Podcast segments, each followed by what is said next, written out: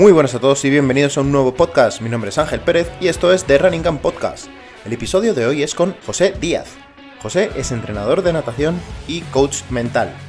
Eh, tiene su propio libro y de lo que vamos a tratar principalmente hoy es sobre su sistema de entrenamiento de natación y su historia.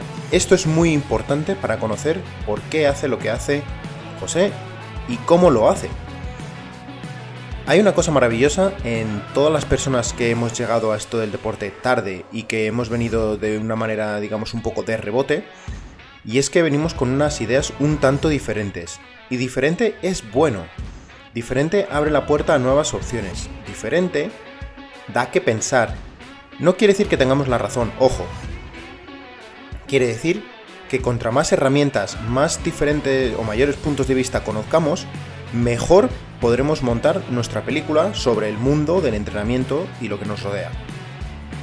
Tiene una visión muy muy peculiar sobre el entrenamiento y sobre la vida, así que es un podcast que te recomiendo sin ninguna duda. Sin más, un saludo grande, feliz Ranin, adiós. Buenas, bro, ya estoy aquí.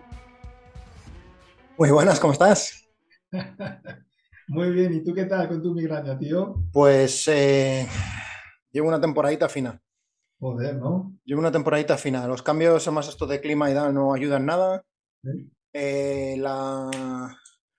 Mucho estrés también, ha sido mucha, mucha mierda de curro, esto y demás, todo- mucha historia. Así que es lo que pasa, esto es lo que pasa cuando vas al límite, pues pasan estas cosas. Te mete el viaje, claro, tío. Así que nada, es, pasa, es- nos pasa a todos, cada uno en su, con su cosa, pero bueno, no, nos- no nos libramos ninguno. todo el mundo tiene algo. En el momento de que hay estrés, cada uno le viene por un lado. Gente del estómago, gente a mí la migraña, a otro, yo qué sé. Efectivamente, efectivamente. Gestionar eso es el, el gran secreto de la vida, tío. Además de verdad, además de verdad, es eh, ensayo-error y saber hasta dónde puedes, hasta dónde puedes tirar. Hay veces que sabes que te la estás jugando, pero bueno, hay que tienes que tienes que apretar y saber que es muy posible que vaya a pasar. Y pues así es, asumir a veces es asumir el, el riesgo, ¿no? Es decir, bueno, sé lo que hay, sé a lo que me expongo, me merece la pena, no. Cuando es, digamos, eh, aceptado, no hay problema. El problema es con gente que no entiende que eso puede pasar o que no sabe que eso llega o ciertas cosas así. Claro. Pero bueno, Ya, ya estás en el embolado. Eso es, pero ayuda, el exponerte ayuda mucho a, saber esas cosas. El que no... Una de las cosas que me, sucede mucho y es uno de los problemas principales que tengo con todo lo de las escalas de esfuerzo y demás, cuando me preguntas, ¿qué- en un esfuerzo del 1 al 10, ¿cuánto es? Lo primero, si tú no has experimentado un 10, si nunca has visto a Dios haciendo ejercicio, mm, cualquier cosa que digas en esa escala va a estar completamente mm, desregulado. Si lo máximo que has hecho ha sido un 8 en tu vida, eso te va a parecer un 10. Ahora, si estás con un entrenador detrás que, por ejemplo, te empuje un poco, sepa sacarlo tal de ti, eso no es un, no es un 10, es un 8 o un 7. Y, dentro de- y si sigues así, dentro de 6 meses, lo que era un 10 se ha convertido en un 6. Entonces, Va, sí, te entiendo. Esa, esa escala de la adaptación, ¿no? eso es, y cambia, todo cambia. eh, es que si al final todo cambia. eh, si nunca has experimentado un máximo, es, va a ser muy complicado que puedas ponerlo en perspectiva. Y yo creo que es lo que mucha gente le pasa, no, no sabe, no, no llega muchas veces a ese máximo en lo que hace en la vida, no se expone tanto. Que no hay que hacerlo, ojo, no hay que llegar, porque cuando vas siempre al límite, pues pasan estas cosas. Te llega, te da un migraña y tienes que cancelar una. pero, pero es El saber, saber dónde está. entrenamiento, tío, el arte del entrenamiento. Efectivamente, efectivamente, pero es eso, hay que llegar, yo creo que hay que exponerse ahí de vez en cuando para saber cuál es el límite o dónde está más o menos el límite e intentar quedarte siempre un pasito por detrás. Eso sería lo ideal, porque quien camina muy, muy cerca del filo, al final se acaba cayendo. Aquí todo el mundo se cae. El que camina cerca, el que camina lejos. Eso es, eso es cierto. Que levante la mano el que no se caiga. Y si, y si no, malo, y si no te has caído, malo, es que no estás haciendo eso tampoco que- nada, nada interesante. Ah, eso es que está muerto, tío. Solo no muerto. Muy buenas, pues mira, lo primero que quiero preguntarte es, ¿cómo empieza tu relación con el deporte? O sea, ya estamos en el podcast, ya estamos grabando. Yo sinceramente voy a empezar a poner desde la primera chorrada que he dicho. O sea, Ah, pues perfecto, esto, fu- esto funciona así. Yo cojo, según empezamos, ya esto debería estar grabando, que sí Ah, está sí, sí lo grabando. está, sí lo está, sí, no me he dado cuenta. Bueno, Y, pues guay, guay, guay. y- y así, esto es lo más, lo más eh, relajado que te vas a encontrar. Perfecto. Pues nada, mira, tío, mi, mi primera experiencia con el deporte, pues joder, fue yo creo que con 14 o 14 años o 15 años, empecé con artes marciales y empecé a hacer taijitsu. Ok. Y, y esa fue mi primera experiencia, lo que se dice en plan, hostia, hacer algo ya con un profe así, en plan un poco guiado, ¿no? Y la verdad que no estuve mucho tiempo, pero el tiempo que estuve, no sé si estuve un año, dos años, el tiempo que estuvo me marcó significativamente eh, en muchos aspectos. Tuve una muy buena relación con el profesor, de hecho tengo, eh, bueno, qué, qué bonito esto que me has hecho recordar. El caso, porque claro, no conoces mi historia, pero el caso es que yo trabajaba en la construcción y este profesor también trabajaba en la construcción y nos conocimos allí eh, en la obra que yo estaba con mi padre, muy joven. Entonces el tipo, hablando conmigo, veía mis ganas de, no sé, como de aprender cosas, de algo vinculado con el deporte, y dijo, tío, pues yo estoy deseando en algún momento abrir un centro o algo con, con gente.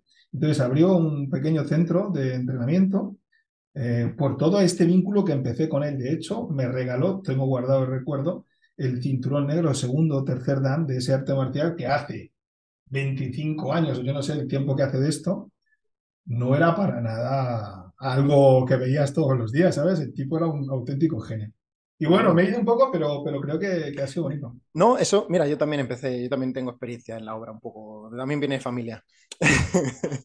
Pero no, estas son las cosas que me, que me gustan, porque creo que es súper importante eh, la historia de cada uno, porque va a decir mucho de dónde estamos hoy. Entonces, eh, que nos enredemos y se nos vaya un poco por las, por, por donde no, en teoría no es, nos revela mucho y va a dar muchos pasos de, de por qué hoy somos la persona que somos, ¿no? Creo que es, que es importantísimo porque uno no viene de, lo que dices, te, te pones a hacer entrenar gente o a nadadores o a directores de la noche a la mañana, ¿no? Es un proceso, es un pasado el que tienes, lo que fallos que hayas hecho anteriormente, los que te empujan a, a buscar, pues eso, otros caminos. Y, y creo que es importantísimo eso, que siempre empezar, por eso me gusta empezar con esa pregunta a veces de, oye, ¿cómo, cómo has entrado en esto? ¿Cómo llegaste a, a toda esta historia, ¿no? Porque luego ahora trabajas con, con nadadores también. ¿Cómo pasamos de las artes marciales a los nadadores? Qué, qué bueno eso, ¿eh? Pues luego, bueno, pues luego hubo un parón muy grande que, que paré con todo eso. Y yo trabajaba en la construcción, trabajé durante 17 años en la construcción. Fui, fer- fui pintor, fui ferralla y fui encofrador. Y, y solo tenía un buen, digamos, hobby, porque además ese trabajo desde las 6 de la mañana hasta las 7 y pico de la tarde, pues no volvía a casa, ¿no? Entonces solo tenía un buen hobby, que era ir a nadar. Me gustaba ir a nadar, entonces yo salía de la obra, me informaba de dónde estaba la piscina, digamos, más cercana de donde estaba en ese momento, y entonces me iba corriendo y tal, para entrar justo a las horas que se podían, y eh, en las piscinas municipales, ¿eh? donde nada todo el mundo, pues yo iba y echaba mi, mi rato nadando, mis 45 minutos, mi hora, según lo que me dejaran, ¿no? Y eso era para mí un bálsamo, tío, un bálsamo. Salía reventado de, de, de trabajar y ese era mi momento, ¿sabes? Mi, mi momento, mi momento guay. Y, y, a partir de ahí, pues, si te sigo contando, ¿quieres sigue, que... Sigue, sigue, por favor. Pues a partir de ahí, la verdad que la, que la historia es guapa, porque fíjate qué, qué cosas, eso, eso era mi hobby, ¿no? Sí que es verdad que yo siempre tenía un vínculo con el agua un poco un tanto especial. De hecho, lo tienes que tener porque para ser encofrador y luego irte a nadar o tienes un vínculo con el agua o, o, algo, o algo pasa, ¿no? Y, y, y, nada, el tiempo iba pasando y acuérdate, en 2009 aproximadamente llegó esa gran crisis de la construcción y entonces pues nos fuimos todos a la calle, nos echaron a todos, ¿no? Y yo llevaba trabajando, toda mi familia es de la construcción, trabajadores. Entonces yo, claro, yo salía de un trabajo, me iba a otro, ¿no? La hora de enfrente, y en ese momento no había. O sea, es decir, literalmente vivimos lo que se dice quedarte como, hostia, ¿qué cojones hago con mi vida? Literalmente, ¿no? Porque no funcionaba nada. No era cuestión de ir a pedir trabajo, era cuestión de que no había, no existía ese trabajo, ¿no? Y claro, cuando vienes de, yo tengo estudios solo hasta EGB, de hecho fui un fracaso escolar totalmente, ¿no? Eh, cuando vienes de, estar 17 años vinculado a la obra, encima el trabajo con el que te, mantienes tú y toda tu familia desaparece, ¿no? Es un impacto tremendo, yo lo tengo como algo muy heavy en mi vida. Y, hubo un momento, ¿no? Que, que, mi mujer, que se dedicaba al mundo del deporte, me dijo, José, tío, ¿por qué no? ¿Por qué no? A ti te encanta nadar, tío. ¿Por qué no coges y, estudias natación, haces algo que, esté vinculado a la natación? Pero claro, mi mundo, en ese momento, mi paradigma mental, ¿pero qué estás contándome, sabes? ¿Cómo me voy a dedicar a ¿Sabes? Yo soy un obrero de la construcción, yo llevo toda mi vida, ¿no? Haciendo esto, ¿no? Y claro, llegó un momento en el que solamente, me acuerdo como si fuera hoy, solamente me quedaban 400 y pico euros en la cartilla y, ya era decidir, o qué, qué con esos 400 euros. Bueno, dejaba ahí como una reserva, yo qué sé, no sé para qué, porque ya ves tú qué reserva, o me apuntaba al curso de monitor de natación, ¿no? Y, y al final tomé esa decisión, me apunté al curso de monitor de natación, y eso que es, ya ves tú, como una cosa que parece una minúscula, ¿no? Se convirtió luego después en algo muy trascendente, ¿no? Actualmente mi carrera pues ha, ha crecido mucho en ese sentido. Y, y, nada, empezó ahí, y luego empecé a, hostia, ¿qué es esto de natación? Me enamoré de varios sistemas de entrenamiento de Estados Unidos, me seguí formando y bueno, pues yo sé, luego creé mi marca personal ¿no? en, en, el año 2010 o por ahí y ya actualmente pues tengo un récord del mundo como entrenador de natación, cinco récords nacionales, entreno a nadadores en pruebas bastante gordas, he tenido un programa de radio Radio Marca, he entrevisto a grandes nadadores y entrenadores, imagínate, ¿no? Lo que pasa desde toda esta línea de vida. Qué bueno. Es una pasada, cómo dónde te va a llevar la vida. A mí me pasó algo similar también. Eh, momento de crisis, cierran lo que estaba haciendo hasta entonces, también en mi caso era, era en ventas, eh, estaba gestionando una tienda, cierran muchas tiendas de la, de la compañía, me voy a la calle también y fue un momento también lo mismo, trascendental de qué coño hago con mi vida bueno, esta cosa que se llama gimnasio me está gustando bastante y ¿qué hago? ¿no? Siempre he tenido siempre como ese, ese rango, mi familia era, por parte de mi padre tenía un bar, siempre estaba muy ligado a la hostelería, pero en plan de, perdí el trabajo, me entré en hostelería porque es, es muy fácil, es, es, mi trabajo de toda la vida. Y, pero yo sabía que no quería estar ahí. Digo, esto está muy bien para sacarme, para sobrevivir, pero esto no es lo que yo quiero para el resto de mi vida. dije, bueno, esta, esta cosa del gimnasio, la verdad es que la, me mola mucho, lo estoy disfrutando, me, me, siento bien. Vamos a hacer lo mismo. Y me pasó exactamente igual. Me saqué el título de, de la NSCA y cambié mi vida completamente, de estar en director de tienda a entrenador personal hasta, hasta el día de hoy. Igual, o sea que es. Qué bueno, tenemos son, muchas cosas en común. Son cosas guays, tío. Estas cosas que cuando te, se cierra una puerta, se abre una ventana, es, completamente, es completamente real, ¿no? Solo hay que tener un poquito las ganas de seguir, de seguir adelante. Y cuéntame un poco cómo ha sido esa progresión ahora, pues tuya, en la, en la natación, como entrenador, cómo, cómo has desarrollado tu propio, tu propio método, porque claro, hay que tocar muchos palos hasta que de repente encuentras algo que dices tú. Como digo yo, se empiezas a, a juntar los hilos. Es, el, al principio, los 5 o 10 primeros años son eh, empaparte el máximo que puedas de todo, y a partir de ahí empiezas a ver patrones. Y dices, coño, esto de aquí con esto, con esto, con esto, esto se repite varias veces. Y ahí empiezas ya un poco a forjar y a ver ciertas sí. cosas, ¿no? Totalmente. Pues yo después de, fíjate qué curioso, después de sacarme ese título, uh -huh. conseguí trabajo en una piscina municipal, ¿no? Y entonces yo trabajaba con la formación que nos habían dado. Yo, tío, yo decía, a ver, esto va bien, o sea, esto va bien, sobre todo con los niños pequeños y tal, porque es entretenido y lo que queremos es que sea lúdico y que, y que tengan contacto con el agua.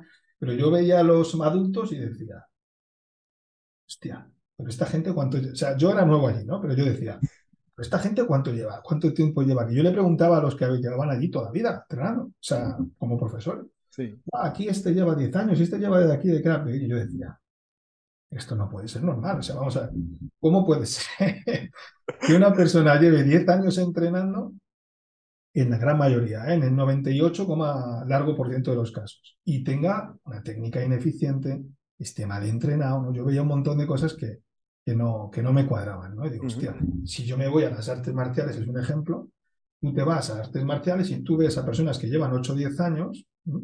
y todos los que tienen esa, esa vida en el deporte, ¿no? Y que han sido bien enseñados, todos, si tú les dices que lances una patada, todos tienen cierta técnica, ¿no? Ves cosas, ves similitudes.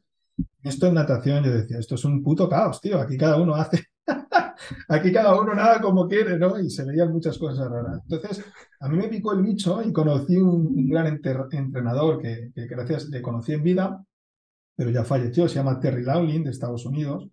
Y este tío decía que los nadadores, o sea, que cualquier nadador de cualquier edad podía nadar con la misma calidad técnica que un nadador olímpico, no a la misma velocidad, pero sí con la misma calidad técnica. ¿no? Entonces yo me empecé a, empapar con esto hace un montón de años y esto no se empapaba nadie aquí. ¿no? Entonces me, empecé a formar con, con, este tipo muy de cerca y tal, con instructores que tenía en España. El tío, yo me, volví un poco loco con esto, me picó el bicho y entonces me, convertí en un auténtico especialista.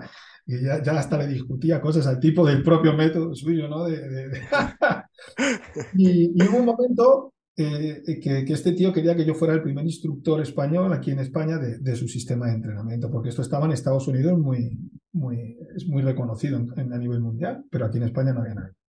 Total, que bueno, que empezamos que sí que no, pero al final la cosa no pudo ser porque había aquí otro tipo que no me, bloqueaba muchísimo lo que yo quería hacer. Y entonces dije, fue, un tema, tío, muy doloroso, porque yo quería ser ese primer instructor yo era algo como, hostia, yo tengo que ser ese tío, ¿no? Pero yo vi que digo, mira, tío, por aquí no va a ser, porque tienes otro tipo aquí que es que no te deja ir. O sea, es que por mucho que empujes no te va a dejar. Entonces decidí crear mi primera marca personal y decidí crear mi sistema de entrenamiento, mi método de entrenamiento. Entonces cogí todos los, digamos, los ángulos flojos que yo veía en, el sistema de este tipo, muchas cosas increíbles, pero muchas otras cosas que yo veía que, esto no, por aquí no funciona. Entonces empecé a perfeccionar y empecé por ahí, ¿no? Perfeccionando el propio método de esta persona hasta que conseguí darle mi propia esencia, mi propia firma, alejándome poco a poco ya un poco, ¿no? De, de cosas que, que, había aprendido con ellos, y esto con muchos años, ¿no? Empecé así y ya empecé a dar cursos, pequeños cursos. Primero empecé en una piscina de 12 metros, súper pequeñita, con gente, ¿no? Pero claro, la experiencia que había adquirido yo y el sistema que estaba utilizando yo era tan revolucionario que quien venía decía, hostia, tú, esto es absolutamente, ¿esto qué coño es? ¿no? Esto es absolutamente diferente, ¿no? Y a partir de ahí em, me empecé a especializar en crear sistemas de entrenamiento, métodos de entrenamiento. Entonces generé como cuatro o cinco métodos de entrenamiento de mi propia marca de natación eh, y creé una gira de cursos por España, ¿vale? De mi propia marca de natación entonces, durante, esto te hablo así como en escalas de tiempo, ¿no? Sí, durante, no, pasa, de un año a otro, ¿no? Claro, durante cuatro años fui perfeccionando todo eso, entonces cada 15 días iba a una ciudad española, a las, las principales ciudades de, España, y allí eh, mi marca personal empezó a tener fuerza en natación, entonces ya ahí venían personas de diferentes partes de España, incluso del mundo.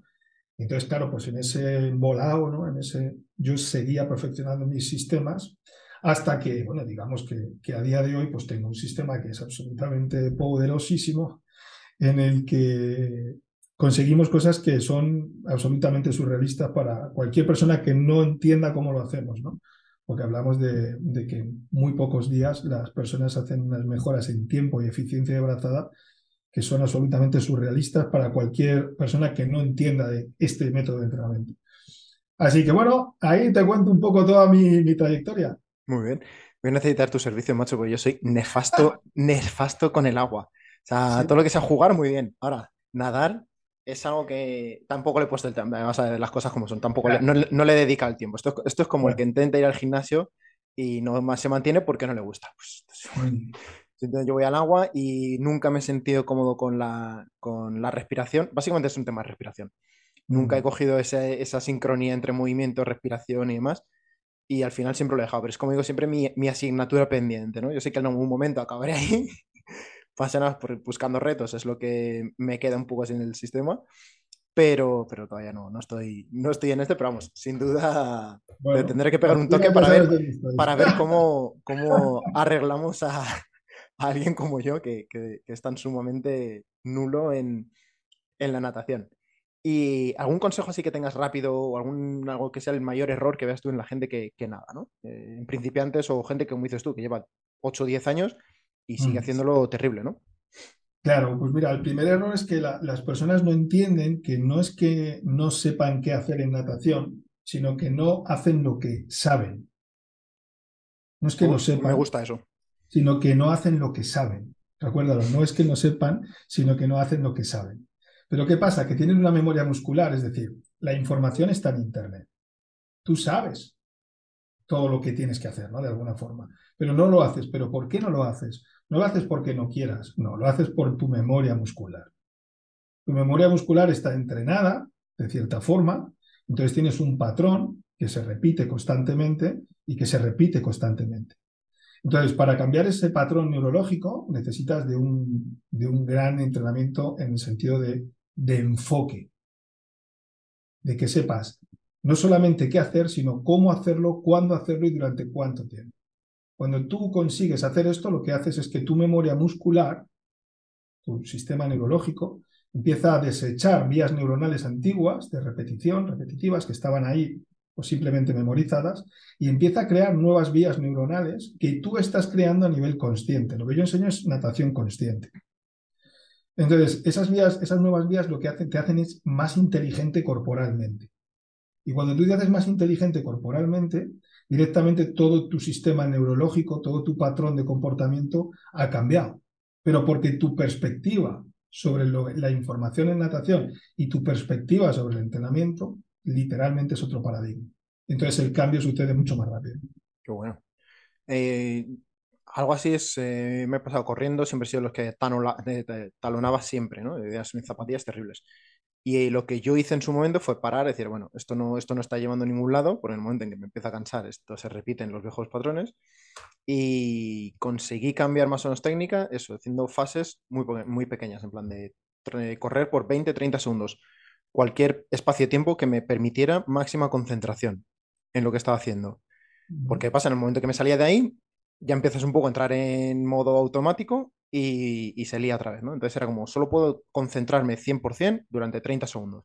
Pues ya está, corro 30 segundos, ando un minuto o lo que sea y vuelvo otra vez 30 segundos de esfuerzo de decir dónde estoy pensando, que, o sea, dónde estoy pisando, cómo hace mi rodilla, cómo hace mi tal, dónde está mi cuerpo situado. Porque es, es un trabajo realmente, o sea, prestar atención a todas tantas cosas, tantos estímulos, tanto feedback que nuestro cuerpo nos está dando, hacerlo sin pensar es muy fácil. Ahora, mm, hacerlo eso todo pensando, intentar recopilar toda esa información, cuesta un poco más. Y poquito a poco, pues empiezas a, alargar los tiempos y luego pues tal, y luego te grabas y luego al final de 10 minutos y dices, coño, ya puedo hacer 10 minutos y, y llega un momento en el que ya se ha, se ha reeducado un poco todo el, todo el sistema, ¿no? A mí eso es lo que me funciona un poco con, con la carrera. No sé si tu sistema se ha trabajado parecido, o, pero esto lleva al, al cabo de muchos muchas semanas y mucho tiempo. El tuyo me dices que va mucho más rápido. A ver, sí, no, pero básicamente estamos hablando de lo mismo, ¿no? Básicamente estamos hablando de cosas así como muy, muy, muy paralelas, ¿no? Pero sí que es verdad, el sistema este es muy eficiente, vamos a decir, por mi experiencia, tal vez haciéndolo eficiente. ¿Sabes? Entonces, por ejemplo, si tú vas a, a, YouTube y buscas en Nadando Libre, mi canal, ahí tienes las grabaciones del antes y después pero antes y después de una hora. Muy bestia. Claro, entonces luego tienes antes y después de un fin de semana, de un curso, seguro que dure, ¿no?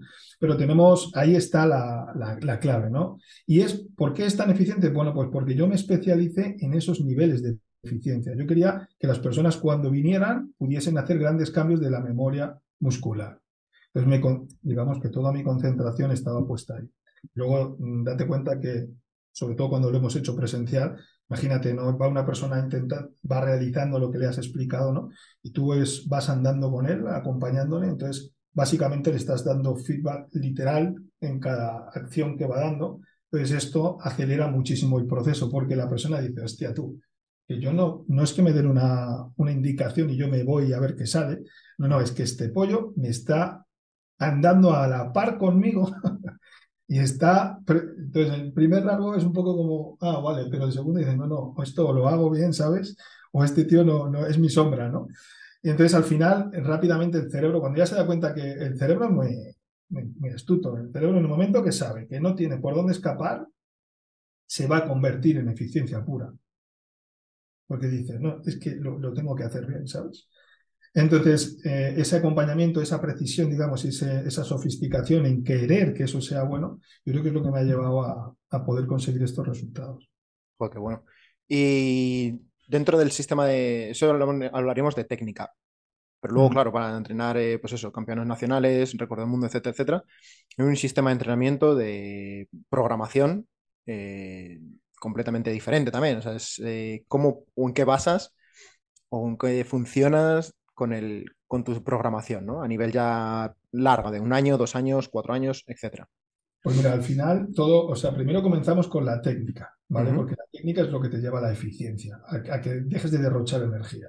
Pero claro, la técnica, sin una adaptación a la fisiología y a los niveles de esfuerzo, bueno, pues se queda un poco, ¿sabes? ¿De qué te vale nadar? Muy bien, si tu, si tu objetivo es ganar una competición, ¿no? Por ejemplo, ¿no?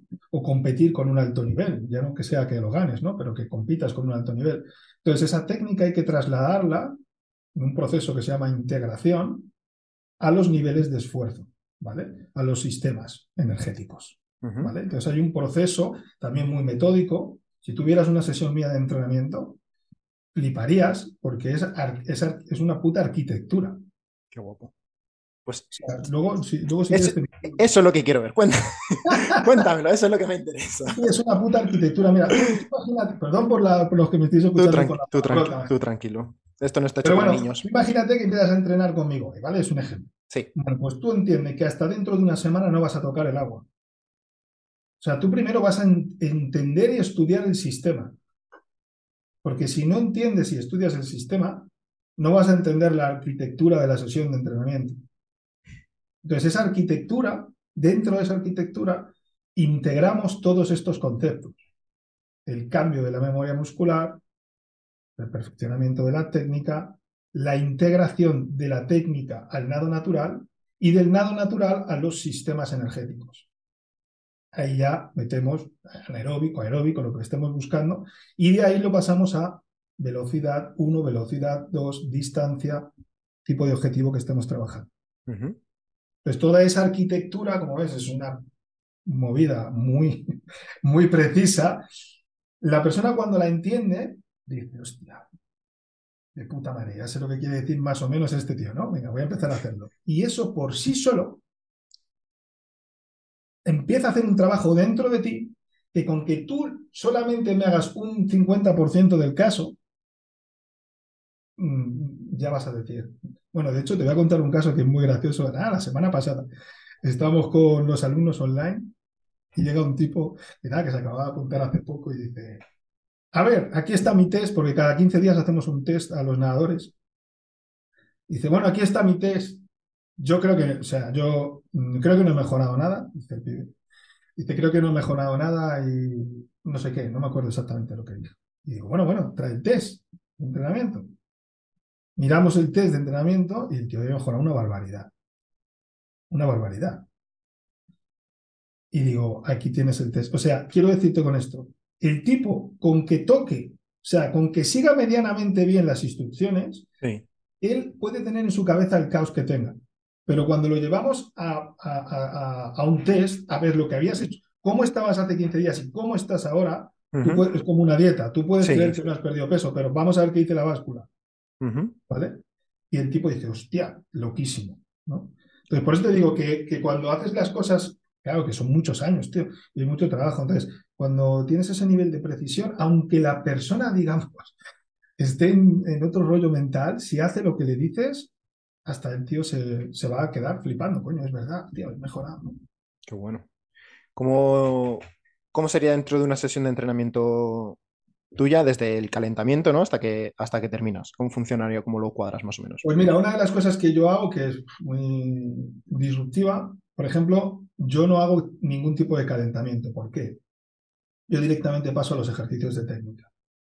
Porque, mira, el calentamiento en muchos aspectos además suele ser a veces, a veces excesivamente largo. Entonces, ¿qué pasa? Que cuando yo no tengo buena técnica, eh, mi cerebro no diferencia entre lo que estoy haciendo y, entre lo que quiere aprender.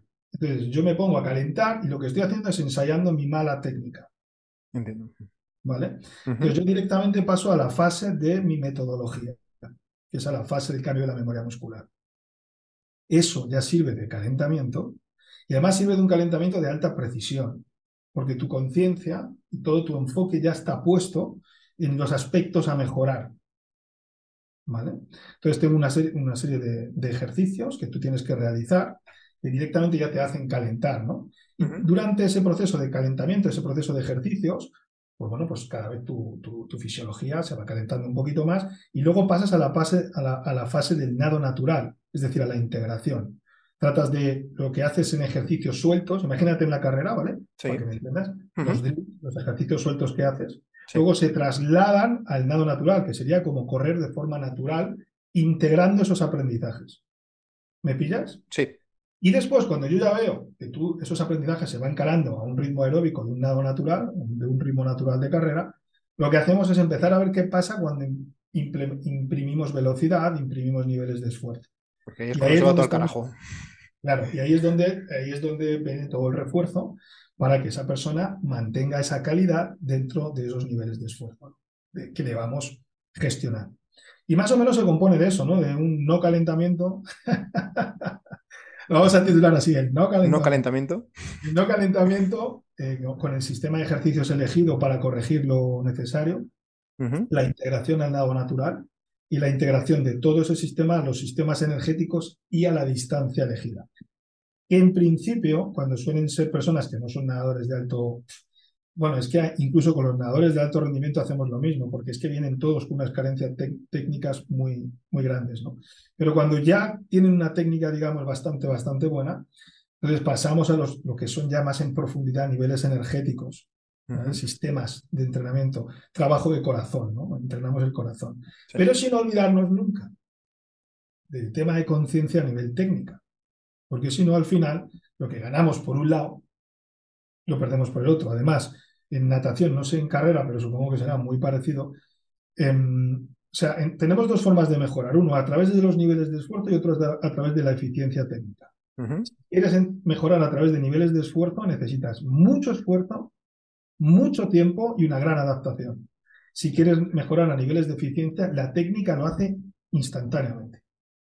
de forma instantánea. Entonces hay que manejar ese equilibrio, pero sobre todo la parte que menos está trabajada. Casi todos vienen, digamos, en nadadores de alto rendimiento con una patata profundamente trabajada. Pero ¿qué pasa cuando la patata profundamente trabajada se le exige un nivel de eficiencia alto? Pues la patata se derrumba, porque la patata dice, ya no puedo hacer lo que quiero, Ahora tengo que hacer, ah, ya, no, ya no puedo centrarme solo en esfuerzo. Pero claro, no mejoras por aquí, no mejoras por niveles de esfuerzo, porque tu sofisticación, sofisticación en el agua no ha mejorado. Entonces, si hay algo que, que no cambia nunca, es la masa de agua. Entonces, acostúmbrate cuanto antes a relacionarte con ella lo mejor posible. Porque tú puedes estar un día más fuerte, otro día menos fuerte. Un día puedes tener mejor humor, pero el agua siempre está igual, sobre todo en la piscina, ¿no? Entonces, si aprendes a relacionarte con el agua, aprendes a relacionarte absolutamente con tu fisiología, con tu técnica, con todo. Lo que me pasa a mí siempre con el, con el gimnasio, ¿no? El mundo realmente mi mundo más, más gimnasio, levantar pesas, levantar cosas pesadas es lo mío. Em, pero me pasa lo mismo, es como 5 kilos son 5 kilos siempre. Da igual cómo estés tú, que no estés. Hoy te pueden pesar menos y mañana más, pero eso, el peso no ha cambiado. Es la, misma, es la misma filosofía. Sí que es cierto que, y lo que dices tú, trabajas a alguien que en mi caso llega en una sentadilla muy trabajado, que ha estado haciendo mucho tiempo y puede levantar un peso relativamente decente, pero con una técnica pobre, en el momento en que cambias la técnica, estás poniendo 20, 30, 40 kilos instantáneos a, ese movimiento, ¿no? O sea, que, que, siendo muy relacionado con lo que, con lo que estás contando, porque, porque eso no se puede, al final tienes que mirar siempre cuál es tu, punto limitante, ¿no? Eh, para la mayoría va a ser casi siempre técnico, para otros es una cuestión de esfuerzo, de tiempo, que, eso ya pues, te lo da el, tiempo. ¿no? Eh, no hay las adaptaciones físicas, sí que es verdad que no se pueden, son las que son, tienes un máximo de adaptabilidad y es tiempo. De ahí que los mejores maratonianos tengan casi 40 palos. Tardan en desarrollarse. Efectivamente. Lo que en el agua me sorprende, no, eh, no sucede tan... Hay gente muy joven ganando mucho. la edad no es tan alta en, deportistas de, agua. ¿Sabes decirme por qué? Pues es una, curiosidad que me da. ¿A qué te refieres bien? No te A nivel de, para casi todos los deportes de resistencia, suelen ser una edad alta, cercano a los 40, y tienes en ciclismo, eh, maratón, etc. En, agua se ven tíos eh, campeones del mundo con récords mundiales, todo con casi no llegan ni a 30 muchos de ellos, o justo a los 30. En este caso, porque tú estás hablando de, natación de piscina. Sí, ¿vale? Cierto, yo, aparte, tengo esa especialización, digamos, pero mi especialidad pura, digamos, son las aguas abiertas. Vale. ¿Vale? Y ahí sí que la cosa cambia. Ahí la cosa cambia. Ahí cuanto más, a ver, hay todo una, es todo relativo, ¿vale? pero sí que es verdad, por ejemplo, los nados más largos de la historia, en tiempo y resistencia, nunca los tienen los nadadores jóvenes. Vale siempre los tienen los nadadores con más edad. ¿Vale? Sí que es verdad que en piscina ocurre justamente lo que dices, pero es muy curioso que ahora en los últimos tiempos están empezando a ver personas cerca de los 40 palos eh, rompiendo récords del mundo. ¿Vale? Entonces ahí hay un proceso, yo creo, nuevo, no lo sé, revolucionario de los propios entrenadores, ¿no? Están viendo cómo hacer que las mitocondrias, están viendo cómo hacer que todo eso, eh, no sé, empiece a cambiar y a tornar que ya la edad sí sigue siendo importantísima, o sea, por supuesto. Pero cuando vienes del alto rendimiento parece que están sabiendo no solo cómo alargar la vida del nadador, sino que un tío con 40 palos se siga ventilando a un pibe con 25. Se está entendiendo, yo creo, a maximizar el descanso. creo que antes se les se quemaba a los deportistas de élite, yo creo que se les, se les quemaba demasiado y no se prestaba tantísima atención quizá a la recuperación o, a potenciar todo ese tipo de, detalles que yo creo que ahora mismo se está haciendo muchas veces. Es decir, vamos a cortar de aquí, vamos a alargar aquí, vamos a dar un poquito más de tiempo. Lo que dices tú, al final es hacer los entrenamientos más lo más eficientes posible. Es lo que se pretende, ¿no? Hacer el mínimo, conseguir el máximo con el mínimo, con el mínimo, porque no deja de ser un desgaste. Si puedes conseguir las mismas adaptaciones haciendo 3.000 metros en vez de 4.000, son mil metros que te estás ahorrando. Mil metros de, desgaste en tus articulaciones y a, todo tipo de... Efectivamente. Mira, en, natación hay un sistema de entrenamiento que es guapísimo, que se llama USRPT, ¿vale? Que se llama el entrenamiento, que tiene un montón de años ya, ¿eh? Pero claro, eso se ha, se ha empezado a conocer ahora. Y es entrenar a velocidad de récord. O sea, minimizar el volumen todo lo posible y que las, Perdona, que te interrumpa. ¿Este era un sistema que empezó a hacer un, padre con su hijo en la piscina de casa o algo así? así? ¿Te suena o no? no, otra, vale. no, no, esto es David Shallow, un entrenador de, Estados Unidos. Uno de los, digamos, divulgadores, promotores de todo esto, ¿no? Pionero de la intensidad. Claro, es la alta intensidad, ¿vale? A ritmos de competición. O sea, lo que se, lo que se trata de hacer es hacer un precalentamiento, pero muy breve y también según, no, es que hay muchas formas de manejarlo, pero también con cierta intensidad, ¿vale?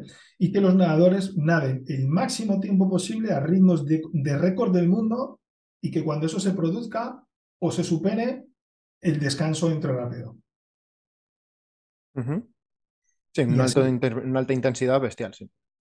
Claro, entonces, ¿qué pasa? Pues que, imagínate, eso se le llama la metodología del futuro, ¿vale? Y eso, pues llevado, por ejemplo, eso si lo llevamos tú y yo porque claro, el gran volumen de personas con el que trabajamos no son de alto rendimiento. Pero si lo llevamos a los eh, deportistas, a clientes, llámalo como quieras, alumnos, de, y tratamos de integrarlo, o sea, el salto es cuántico. El salto es cuántico, que es una de las cosas también de la gran influencia que tiene mi sistema de entrenamiento, ¿no? Esta idea del entrenamiento. Sí, yo creo que es uno de los problemas, principales problemas que, veo entrenando gente en general, es la falta de intensidad. Eh, para correr más rápido, para nadar más rápido, para rodar más rápido, tienes que rodar rápido. es que no tiene, no tiene más misterio, ¿no? Eh, pero no se hace. Al final es, eh, no sé si por miedo, por falta de ganas o esfuerzo o por desconocimiento, no lo sé.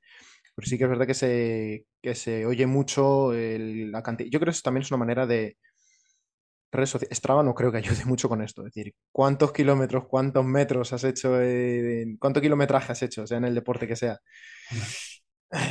Hace daño. Es decir, vale, pero ahora lo que a mí me importa es de ese kilometraje, cuánto vale, cuánto merece la pena, cuánto, qué kilometraje te ha ayudado realmente a, ser mejor.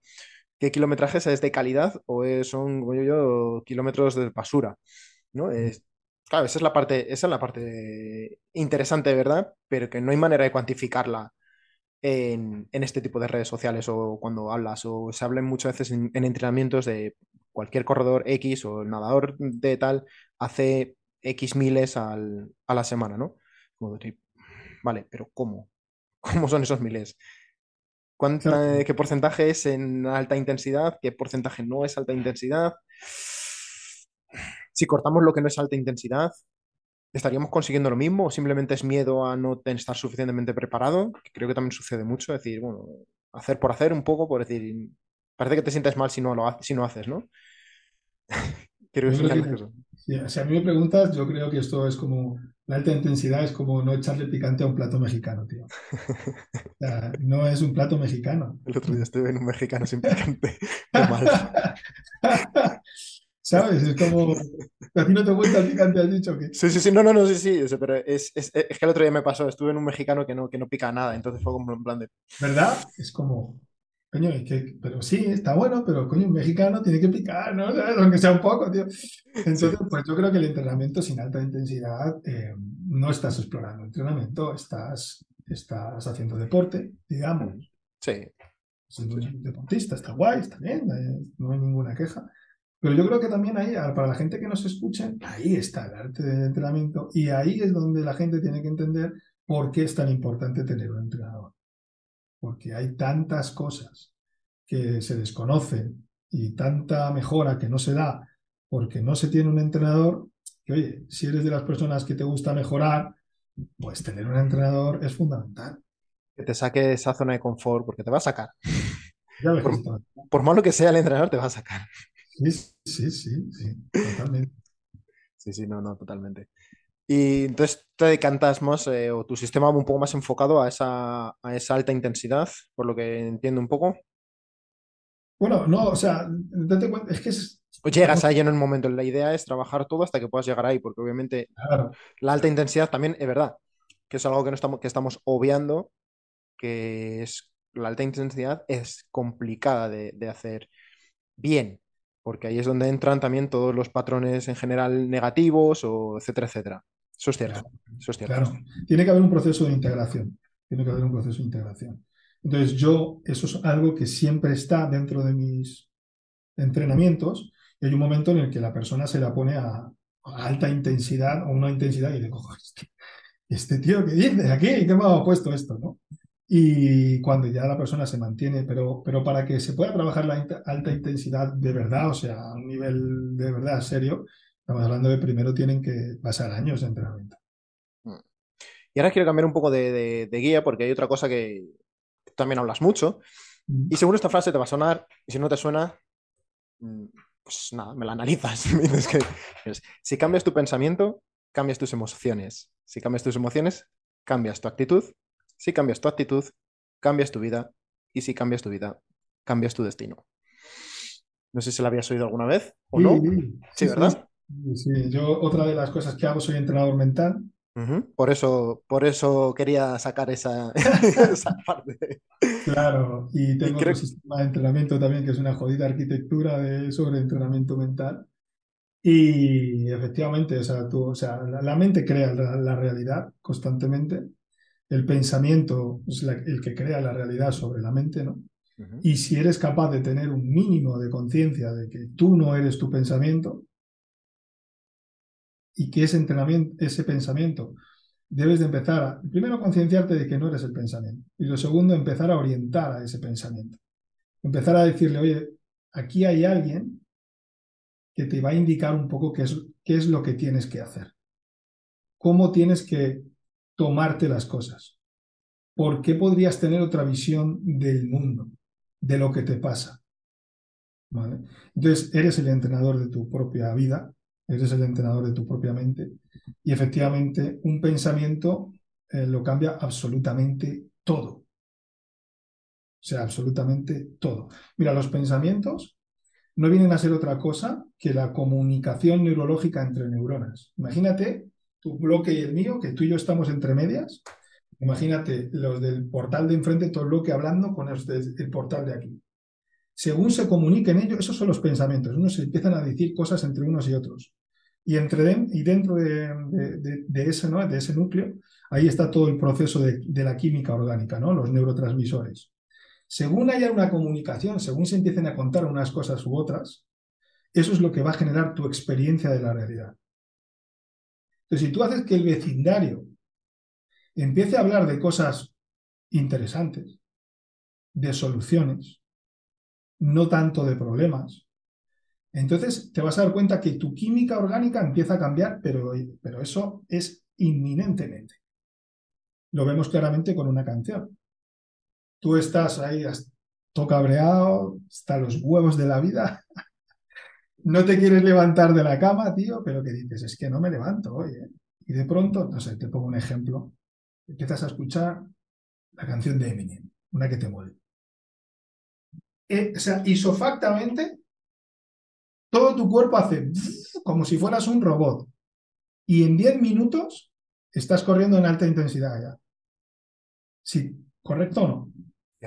Ahí vemos eh, lo que, la tangibilidad de lo que te estoy tratando de explicar. ¿no? Los pensamientos son absolutamente el hilo conductor de la vida.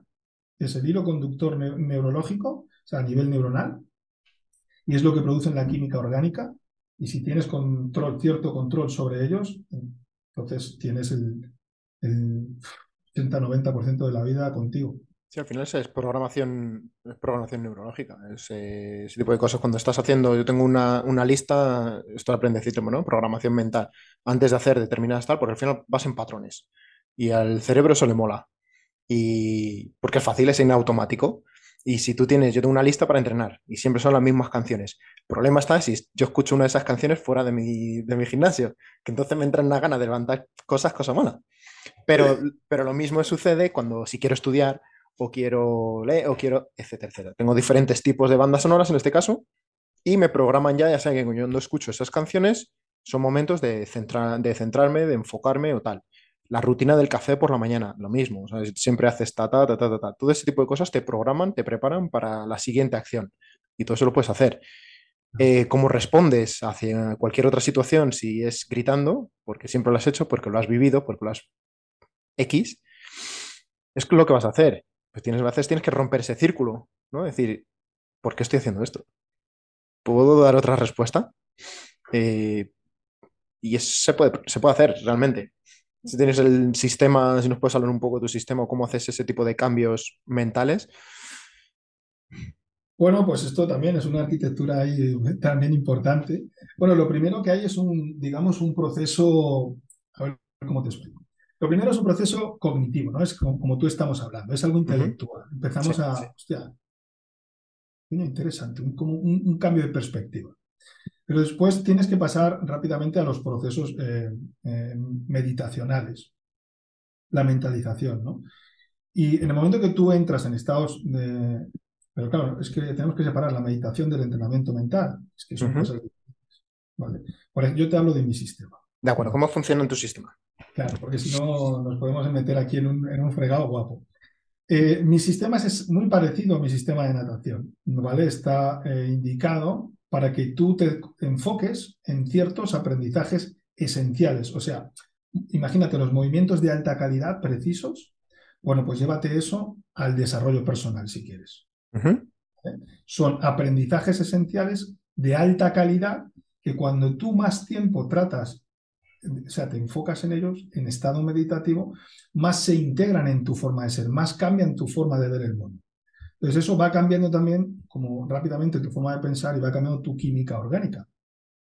Y al cambiar tu química orgánica, tú puedes pasar de un estado de ansiedad de 9 a un estado de ansiedad de 0. Yo lo he vivido personalmente y lo he visto muchas veces en sesiones. Y cuando tú estás en un estado eh, de, de ansiedad de 0, ahí es donde ya empiezas a ser tú. Donde ya el miedo no está, el estrés tampoco, la incertidumbre tampoco, la escasez, nada, no hay nada, estás tú. Entonces, a partir de ese momento, empiezas con tu día. ¿Sabes? Es que ahora sí. ¿Qué pasa? Que eso es muy frágil. O sea, es decir, porque estamos muy sometidos a respuestas automáticas, como bien has dicho, o a que las circunstancias a veces nos sobrepasen. Entonces, mi sistema de entrenamiento es un sistema de entrenamiento que es, por eso es un sistema que no es una meditación que tú haces y ya está, sino es un sistema que tiene sus sesiones, su tiempo de entrenamiento en diferentes puntos del día. Entonces, cuando tú vas haciendo esto durante un microciclo de entrenamiento o un macrociclo de entrenamiento, esto va condicionándote, esa mentalización se va cambiando, entonces tú ya empiezas poco a poco a, a integrar esos aspectos y esos aprendizajes esenciales en tu forma de ver el mundo. Y finalmente creas una filosofía de vida, ¿vale? que es tu propia filosofía de vida. Cómo tú quieres reaccionar ante un evento. Cómo tú quieres reaccionar cuando un cliente te, se, le va la, almendra y te dice lo que tienes que hacer, ¿no? bueno, tus respuestas, aquí, mira, esto mola mucho. Si lo quieres hacer un día, tú imagínate que alguien te dice algo que dices tú, me ha estallado la cabeza ahora mismo a este, le, vamos, le ponía como, una, como, un palo, ¿no? Recto. Vale, pues tú hazlo, ponle como un palo. Tú dile lo que tú, lo que tú consideres que le tienes que decir pa, pa, pa, pa, pero no se lo digas. O sea, tú como si estuviera él, pero no sé. tú te coges un muñeco y se lo dices al muñeco. ¿Vale? Vale. Se lo cascas. Tú se lo cascas al muñeco. Y te quedas un minuto tranquilo. Y dices, vale. Y ahora, en vez de decir esto, ¿qué es lo que quiero decir? Y a lo mejor te sale algo como bastante parecido, pero ya vas a, vas a ver que hay ciertos cambios no se lo voy a decir todavía. Lo vuelves a hacer otra vez. Y te vas a dar cuenta que va a haber un momento que, que vas a crear lo que tú, cómo quieres tú reaccionar a eso. Y esto es súper importante, porque te deja de condicionar a quien quieres que eres.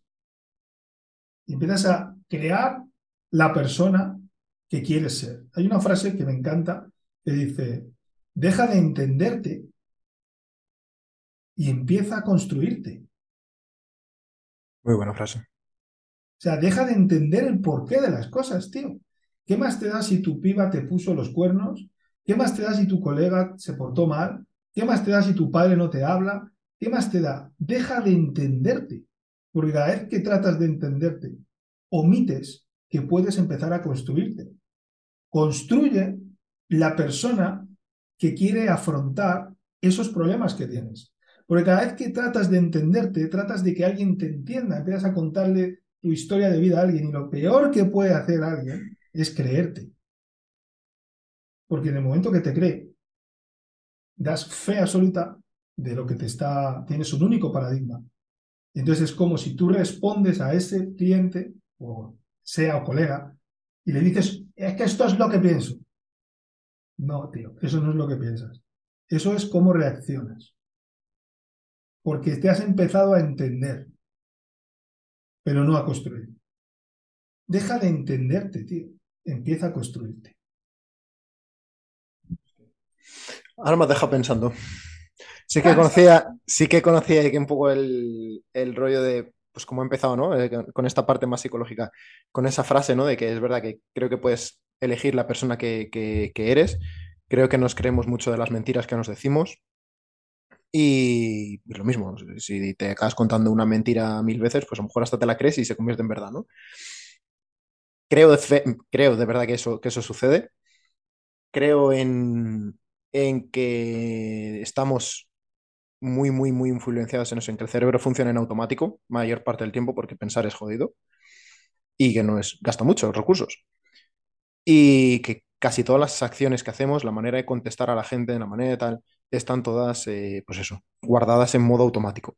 Y sí que somos, creo que, somos conscientes, o sea, que si nos paramos a pensar, somos capaces de cambiar esas respuestas, es decir, hostia, pues cómo quiero reaccionar yo cuando alguien me diga esto así, cómo quiero tal, o quiero ser ese tipo agresivo mm, de, no sé, eh, que salta, porque eso es bueno, a lo mismo, eso también es un estado, es un estado físico y es que es, real, si tienes eh, tu sistema simpático está disparado por X, eso es real. Y va a hacer que tus, pues eso, lo que hablamos, los neuroquímicos que hay en el cerebro, por ejemplo, sean mucho más de, una respuesta de estrés y tu cuerpo va a reaccionar pues igual que lo hace ante un estrés, sacando todo.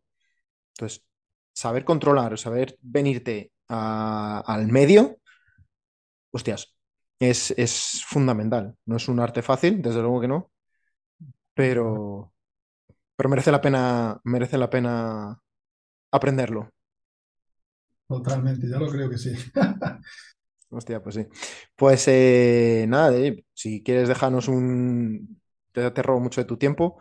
Eh, ¿dónde puede la gente encontrarte? Cuéntame. Pues mira, me pueden encontrar en, si quieren encontrarme a nivel de natación, por ejemplo, en Facebook o en Instagram estoy como nadando libre. Mm, Si quieren ir directamente a la página que, que tengo ahora, eh, se llama escueladelflow.com. Si quieren encontrarme como entrenador mental, también pueden encontrarme en Instagram y en Facebook como el entrenador mental. Y en la web igual, elentrenadormental.com también. Qué bueno. Pues nada, tío. Oye, joder, te agradezco muchísimo este, este tiempo. Antes de cerrar, quiero que me voy a entrevistar a... Bueno, para saber a quién voy a entrevistar, aún te queda esperar un par de semanitas. Lo que sí puedes hacer ahora es escribir una review o darle 5 estrellas a este podcast. Son pequeños gestos que a ti no te cuestan nada y a mí me ayudan un montón. Lo mismo con mi canal de YouTube, The Running Camp Channel. Si te gusta algún vídeo, házmelo saber en los comentarios. Compártelo, dale me gusta, suscríbete. Igual, pequeños gestos que no te cuestan nada y a mí me sirven de mucho. Sin más chicos, me despido de vosotros una semana más. Un saludo grande, feliz running, adiós.